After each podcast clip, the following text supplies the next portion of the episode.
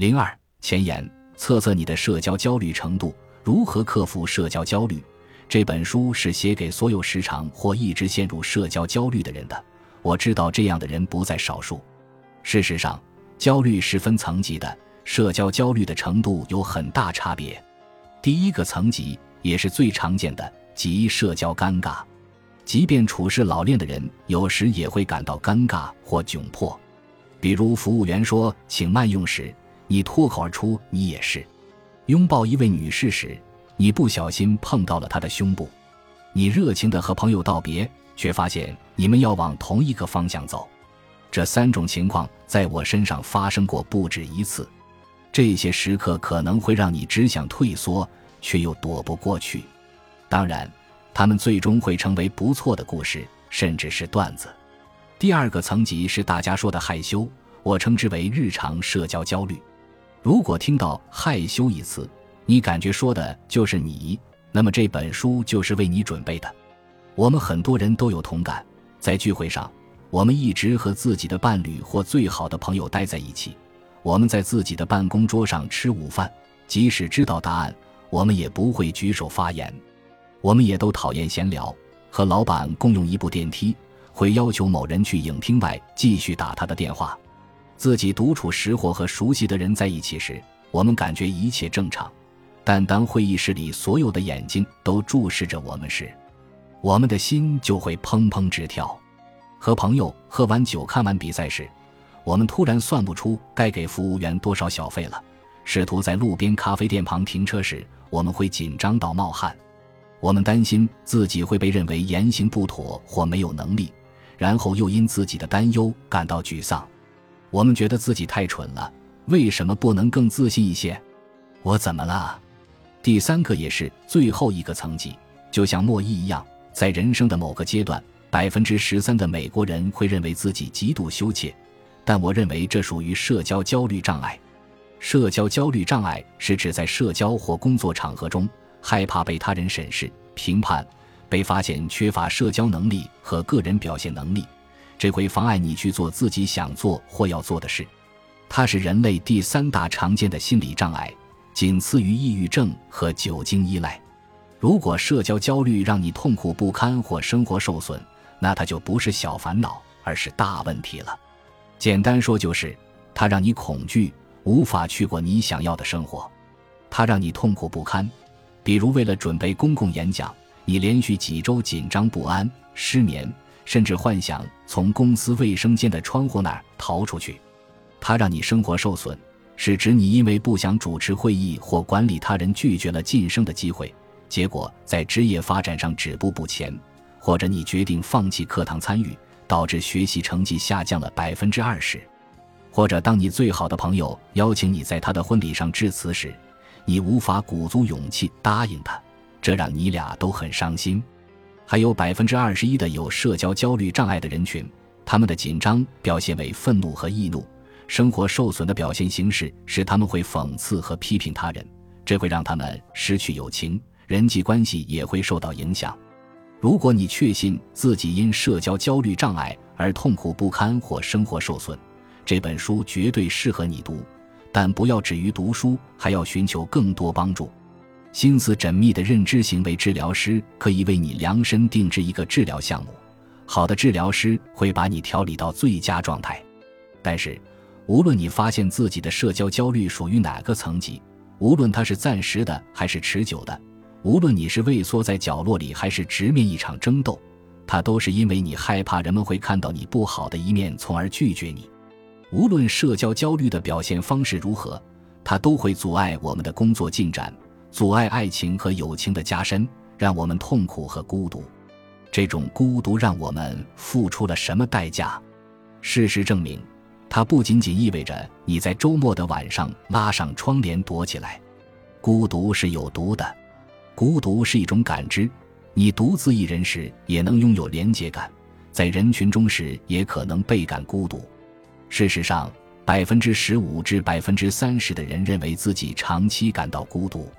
通常，孤独被视作和饥饿或口渴一样的基本驱动力。这种感觉是在告诉我们，我们缺少生存必需的某种东西，并促使我们寻找连结。如果不加以抑制，孤独就会让我们感到绝望和不安。孤独会扼杀我们的睡眠质量、我们的情绪、我们的乐观精神和我们的自尊。长期的孤独会增加患上心脏病、阿尔茨海默病的概率，甚至会加大死亡的风险。我们要明白，社会连结至关重要。事实证明，我们的生命依赖于社会连结。焦虑不会杀了你，但孤独可以。现在，如果你的社会连结没有你希望的那么紧密，那么以上关于孤独的说法可能会令你生畏。而克服社交焦虑又似乎是难上加难，但我向你保证，你已具备很多资源和能力。数十年的研究表明，社交焦虑有利有弊，与之相伴的是强大的技能。社交焦虑会凸显出你的一些特质和倾向，这些特质和倾向在二十一世纪多元文化的世界里对你大有裨益。事实上。许多有社交焦虑的人往往拥有以下特质：谨慎思考，会考虑自己要说什么；有责任心，有强大的内心向导和强烈的职业道德感；天生擅长记住他人的面孔；极具同理心，亲社会，对他人友善，乐于助人，无私利他，考虑他人的权利、需求和感受。在我们的生活中，这些特质的具体表现又是什么呢？有社交焦虑的人经常会省略不必要的话，在一个人人拼命抓人眼球的世界里，跳出了话越多越好的讲话方式，努力工作，确保他人感到舒适，仔细观察和倾听他人。在今天寻求关注度的文化中，这项特质几近失传。保持高标准、严要求，工作表现堪称典范，尊重其他文化和背景，看上去是不是很眼熟？很多有社交焦虑的人积聚了这些力量，即使你属于焦虑人群中因焦虑而讽刺和批评他人的那百分之二十一，我知道在你所有的刺下面，你可能也有很多类似的品质，就像河豚一样，你的刺只是因为你恐惧。再回顾下上述特质，这些都是适用于二十一世纪日益互联和全球化的社会的技能。我们中很多有社交焦虑的人，在多元文化的世界里敏感且谨慎地活着，而那些不关心他人想法的人，忽视他人的权利和感受，也丢掉了有可能建立的关系。你可能已经自然而然地做了其中很多事，再通过一些练习，你就可以在做这些事时更自在。另外，有百分之四十的人认为自己很害羞，这也是社交焦虑的一种表现形式。再把问题扩展一下，问问人们在生活中的某些时刻是否曾感到害羞，这个比例就会飙升到百分之八十二。此外，在特定情境下，高达百分之九十九的人会感到社交焦虑，只有百分之一的人从未有过社交焦虑。有了这些数据，我敢说，日常生活中的社交焦虑再平常不过了。你的这些经历比你原以为的要普遍的多。尽管你有时会感到尴尬，有社交焦虑很正常，但你之所以拿起这本书，就是因为社交焦虑已经妨碍了你的生活。你也许纠结于某条短信该怎么措辞，祈祷老师不会叫你回答问题，正在担心某个结果，生怕冒犯到别人。演讲时害怕大脑会突然一片空白或者全身无力。不管你的社交焦虑属于哪种情况，你都有希望改变。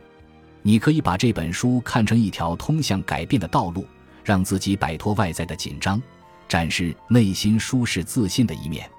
不管你现在向世人呈现的是什么样的自己，是尖酸强硬，还是和蔼可亲，或是高度紧张、尴尬窘迫，我知道最好的你一直都在。当你和那些让你觉得舒服、放松的人在一起，或是独自享受孤独时，你的自我就会浮现出来。这才是真正的你，所以当我说做你自己时，我指的是做真正的自己，无所畏惧的自己。你或许不相信，向世界展示真实的自我是安全的。在接下来的章节中，我将在你的大脑中点亮一盏明灯，让那些有用的特质继续发挥作用，同时抛弃那些没用的特质，给你装满你需要的工具，推动你朝着希望的目标前进。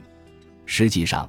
你自己始终在变化，你是一个有生命的、会呼吸的生命体。你在十岁或二十岁时，和你在三十岁、四十岁、五十岁及更大年龄时，不会是同一个人。每一天，你都在改变，并将继续改变。问题是，你需要选择改变的方向。我不会承诺你会收获一个崭新的你，因为你没必要改变自己的个性。你只需要看到你本来的自我就已足够。从根本上说，社交焦虑就是一个人以一种扭曲的方式看待真实的自我，并将这种扭曲视为真实。我们放大自己的缺点，我们总在担心自以为存在的缺点，全然忘记了自己拥有的巨大天赋。当你找回自信时，你就无需争取别人对你的信心，你需要的只是勇敢尝试的意愿。做你自己，克服社交焦虑，这将改善你生活的方方面面。你的工作、你的人际关系，甚至只是去趟杂货店，做真正的、真实的你。即使只是站在收银台前工作，在聚会上与人握手，或参加公司的研讨会，也能帮助你过好这杂乱、不完美却无比珍贵的人生。有一点我很确信，那就是你没有任何问题。我再说一遍，即使你认为这句话不适合你，你没有任何问题。这本书会让你在做自己时感到无比舒适。了解这一点会帮助你实现无限可能。开始学习如何做自己时，我们可以从最优秀的人那里汲取一些灵感。比如，圣雄甘地以平静的方式动摇了英帝国主义的根基，带领印度走向独立，并在全球范围内激发了民权运动。他教给了我们太多太多。一九三零年，甘地领导了一场游行，抗议英国殖民政府对生活必需品食盐的垄断。这是他发起的最伟大的非暴力不合作运动之一。当时，印度人不仅要以昂贵的价格从政府那里购买盐，还要缴纳巨额税款，穷人难堪重负。于是，甘地开始了走向阿拉伯海长达三百多公里的抗议游行。他身边有几十个追随者，一路上。甘地不断呼吁和平、非暴力。每次演讲结束前，他都会说上一句：“希望我的这些话能传到这片土地的每一个角落。”一天天过去，甘地游行的消息传播开来，越来越多的支持者加入了游行队伍。游行的三个多星期里，聚集了几千名追随者。甘地等人最终走到了阿拉伯海海边，只见他涉水走进滩涂，象征性的抓了一把盐。几千名支持者在一旁观看。数年后，马丁·路德·金写道：“甘地的非暴力不合作运动为我一直在寻求的社会改革提供了方案。”借鉴甘地的做法，马丁·路德·金先后领导了伯明翰反种族隔离运动、蒙哥马利巴士抵制运动和华盛顿大游行，并最终促成美国国会通过1964年民权法案。从艾哈迈达巴德到亚拉巴马。再到华盛顿特区，甘地的非暴力思想确实影响到了这片土地的每一个角落，但他也有过公开演讲方面的障碍。还记得本文开头提到的莫伊吗？莫伊是莫罕达斯·甘地中莫罕达斯的缩写。甘地在自传中用了整整一章的篇幅来描述他的社交焦虑。你们在开头读到的那些内容就是我的改编。他写道：年轻时。每当必须要面对陌生听众时，我都会犹豫，因而会尽量避免做公共演讲。但甘地的焦虑还不止于公共演讲，即使是社交拜访，如果有六七个人或更多人在场，我也会说不出话来。甘地在年轻时连祝酒词都说不了，但在一九四七年，他面对两万多名现场观众发表了演说。回顾自己的一生，甘地写道：“我得说。”除了偶尔会被别人笑话外，我先天的羞怯感也没什么坏处。事实上，我觉得这个缺点反而对我有利。我说话时的迟疑曾经是我的烦恼，现在倒成了一种乐趣。社交焦虑是一种乐趣。乍一想，在意别人对我们的看法似乎没什么可取之处，但再想一下，我们就会发现甘地说的对：保持适度的社交焦虑，关注他人的信念和观点。这才是真正的力量所在。不管你怎么叫这种力量，共情、尊重还是平等，在今天这个时代，它在我们表达对他人的关注和关心时尤为重要。甘地在自传中这样描述他的社交焦虑：“他让我成长，帮我辨明真相。我希望这本书也能帮助你辨明真相。真相已经在你内心，你足够优秀。让我们一起来克服社交焦虑，找到做回自己的力量吧。”本集播放完毕，感谢您的收听，喜欢请订阅加关注。主页有更多精彩内容。